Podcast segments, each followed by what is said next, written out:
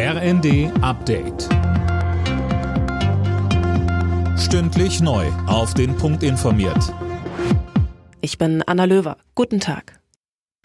Die EU-Staaten haben ein weiteres Paket mit Sanktionen gegen Russland geschnürt. Es ist das mittlerweile zehnte Paket seit Beginn der russischen Invasion in der Ukraine. Tom Husse, was kommt denn jetzt noch dazu an Strafmaßnahmen? Ja, zum Beispiel Exportbeschränkungen für sogenannte Dual-Use-Güter, also zum Beispiel elektronische Bauteile, die auch in russischen Waffensystemen verwendet werden können.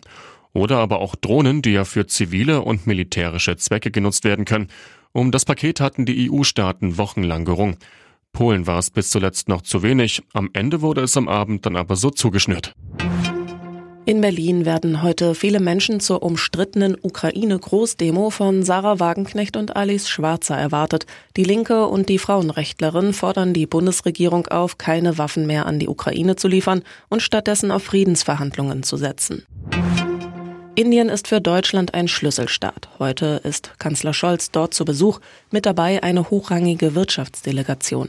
Indien sucht zwar die Nähe des Westens, mit Blick auf den Ukraine-Krieg hat das Land sich aber bisher nicht zu einer Verurteilung Russlands durchgerungen und macht weiter Geschäfte mit Moskau. Dazu sagte Scholz. Mit Premierminister Modi bin ich seit Monaten im engen Austausch.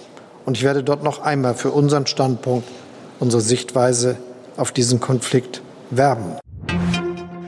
Welcher Film bekommt den Goldenen Bären? Das wird sich heute zum feierlichen Abschluss der Berlinale zeigen. Insgesamt sind 19 Produktionen im Rennen um den begehrten Preis. Von Komödien über Historienfilme bis hin zu Dokumentationen ist alles dabei. Alle Nachrichten auf rnd.de